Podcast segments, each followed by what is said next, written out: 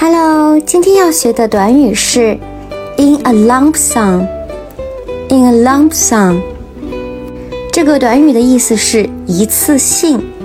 那 lump 这个词呢，它的本来的意思是肿瘤的意思，sum 是总数和加和的意思，那就是一大块肿瘤一样的去加和，衍生一下就变成了一次性的意思。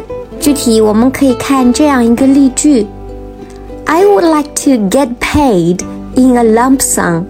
意思就是说我希望能一次性拿到报酬。你们学会了吗？关注谢瑞国际商学院，一起学习商务英语哦。